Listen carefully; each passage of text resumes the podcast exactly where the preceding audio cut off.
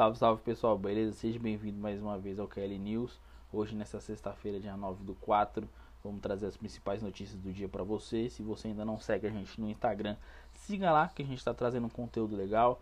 Hoje mesmo teve, vai ter live lá agora na parte da tarde. Se você perdeu, vai lá ver que vai, provavelmente vai estar salvo no nosso IGTV. Se inscreve também no nosso canal do YouTube. A gente está postando todos os podcasts lá, todos os programas. E siga a gente nas principais plataformas de podcast também. Fechou? Vamos para as manchetes. E hoje a gente teve aí sorteio da Libertadores, sorteio da Sul-Americana, tem notícia do estadual de São Paulo, do famoso Paulistão, voltando ativa nesse final de semana. Tem Grêmio caminhando aí o acerto para ter a gestão da arena. Tem Flamengo de patrocínio novo e tem movimentação do mercado aí com relação a técnico. É isso, tamo junto. Bom programa para vocês. Bora começar o dia hoje falando dos sorteios, né? Que animou aí o dia, movimentou o dia dos brasileiros. É, começar pela Sul-Americana, onde a gente tem no grupo aí a chance de ter o Santos, apesar de ter uma excelente vantagem já contra o São Lourenço, e as chances serem bem baixas dele cair nesse grupo, né? Dele perder o jogo, mas existe uma possibilidade. Caso ele tome uma virada para o São Lourenço, ele vai cair no grupo A, onde tem o Rosário Central, o Achipato e o 12 de outubro. Um grupo aí considerável, mediano, né? A gente tem o grupo B, o Bahia, que caiu com o Independente e o, Guari, o Gua, Guabira, nome difícil esse.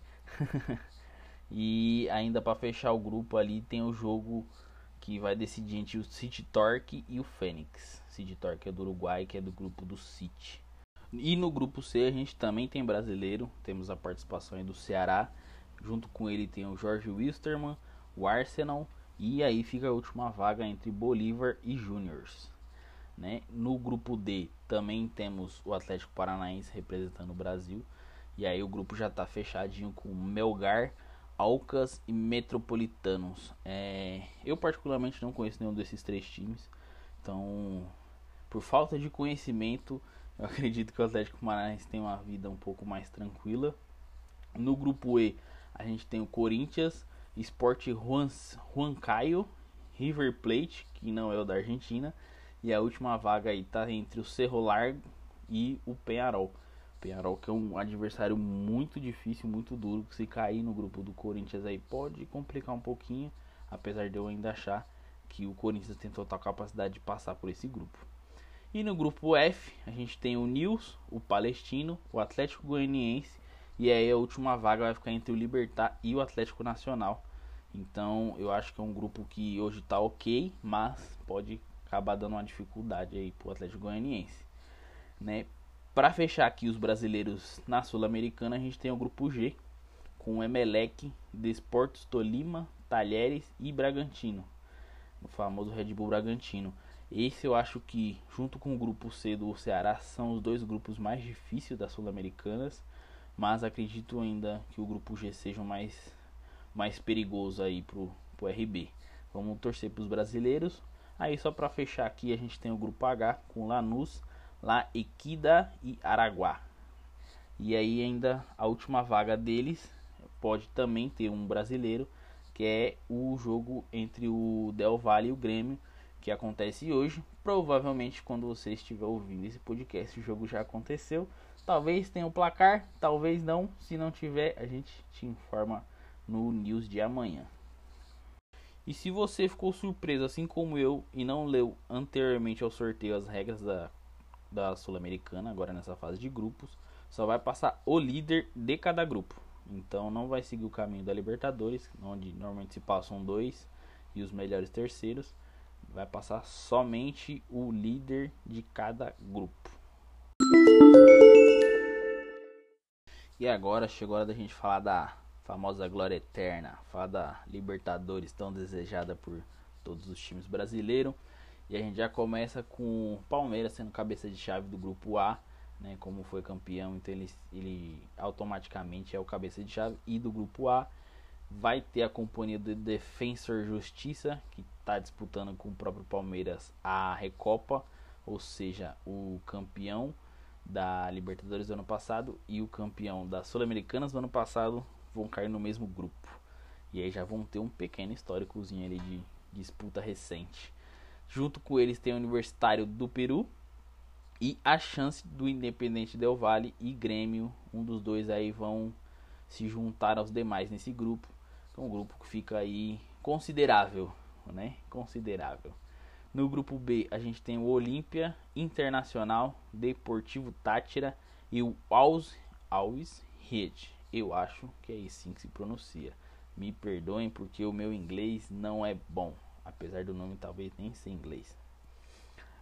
vamos para o grupo C, onde a gente vai ter aí Boca Juniors, Barcelona, The Strongest e podendo ter o Santos, que eu acredito que seja o Santos, né? Porque o placar, como a gente disse na notícia anterior ali que a gente falou das Sul-Americanas, o Santos já está com boa vantagem, então acredito que ele vai entrar nesse grupo aí e vai ser jogo forte contra o Boca Juniors. Vai ter um adversário bem duro ali. Fora os demais, obviamente. É, no grupo B, a gente também tem brasileiro, é, River Plate, Independente Santa Fé e o Fluminense. Fluminense que vai pegar Pedreiras, né? E junto aí pode se juntar o Bolívar ou o Júnior. Então acredito que seja um grupo muito difícil pro, pro, pro Fluminense. Sinceramente não sei se passa, mas quem sabe, não é mesmo?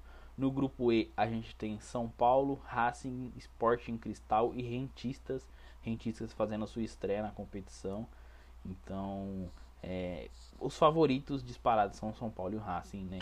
Não tem como pensar diferente. Mas quem sabe aí no, no, na estreia do Rentistas eles não podem fazer uma história bonita na competição e eliminar um dos, dos dois favoritos, né? já, já na fase de grupos.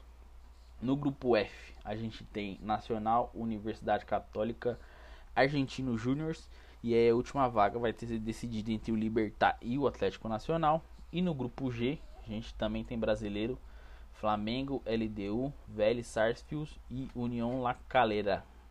Mais um grupo aí, grupo bem interessante, vão ser jogos muito bons de se assistir entre LDU, o Vélez e Flamengo. E Flamengo favorito, né, pelo histórico já de campeão recente, acabou de ganhar o Campeonato Brasileiro. E aí fechando os grupos, a gente tem o grupo H, com Cerro Portenho, Atlético Mineiro, América de Cali e Deportivo de Lagoaíra. Então, o Galo também acredito que seja o favorito para esse grupo, né? Mas vamos ver como é que vai ocorrer os jogos. Para você que está ouvindo agora à noite ou de manhã ou à tarde, nesse momento a gente já deve ter feito a nossa live lá no Instagram.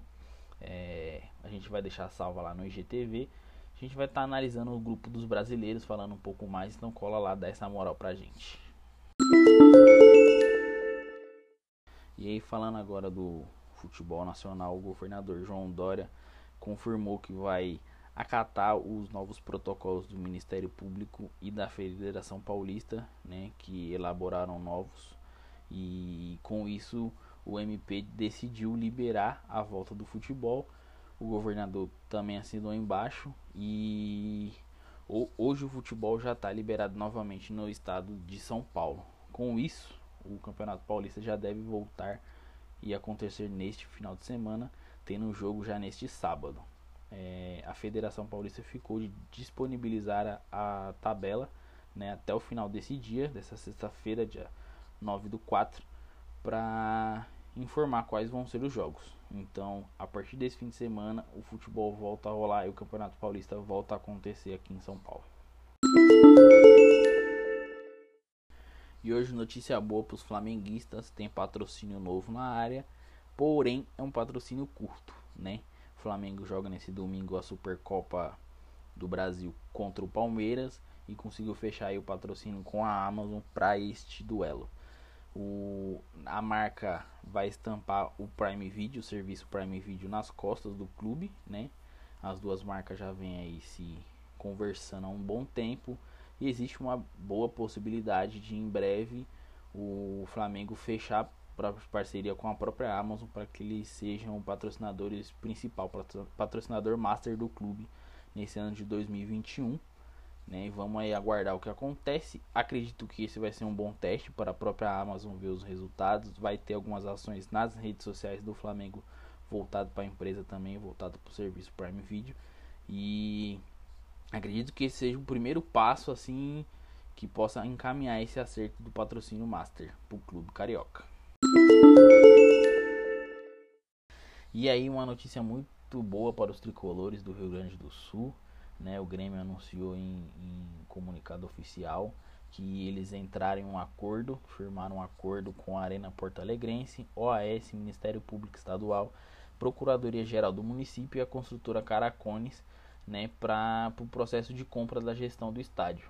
Então, o, o, o presidente Romildo Bonzan ele falou que o ajuste não significa que o, o negócio está fechado, está né, 100% definitivo, mas que é o importante passo né, um importante passo nesse caminho, que tem algumas tratativas para ser feitas até outubro de 2021, né, outubro desse ano, mas que no final de todo esse processo as chances são muito gigantes, muito grandes para que o Grêmio possa ter oficialmente a gestão e a propriedade do estádio onde joga. E para não falar que nesse news não teve movimentação de mercado, Hoje teve a confirmação aí do clube árabe Al Nas, contratação do Mano Menezes, técnico que há mais ou menos três meses estava no Bahia e foi demitido. Ele vai estar tá indo para o país nos próximos dias, vai estar tá levando com ele sua comissão técnica. Também a gente tivemos a apresentação do Tietê, né, que recentemente fechou com o Galo, foi apresentado hoje. E também o goleiro Vanderlei, que foi apresentado hoje no Vasco. Então, é as últimas duas principais contratações da semana já estão apresentadas devidamente à sua torcida depois de coletiva e agora é só treinar e ver quando é que eles estreiam. E é isso, pessoal. Esse foi mais um Kelly News. Curtam, compartilhem e deixem aí nos comentários o que você achou do grupo da, dos grupos da Libertadores da Sul-Americana, se o seu time estiver participando. Se o grupo ficou muito forte, ficou muito fraco, quais são as chances do seu time passar. Beleza? É nóis, até o próximo.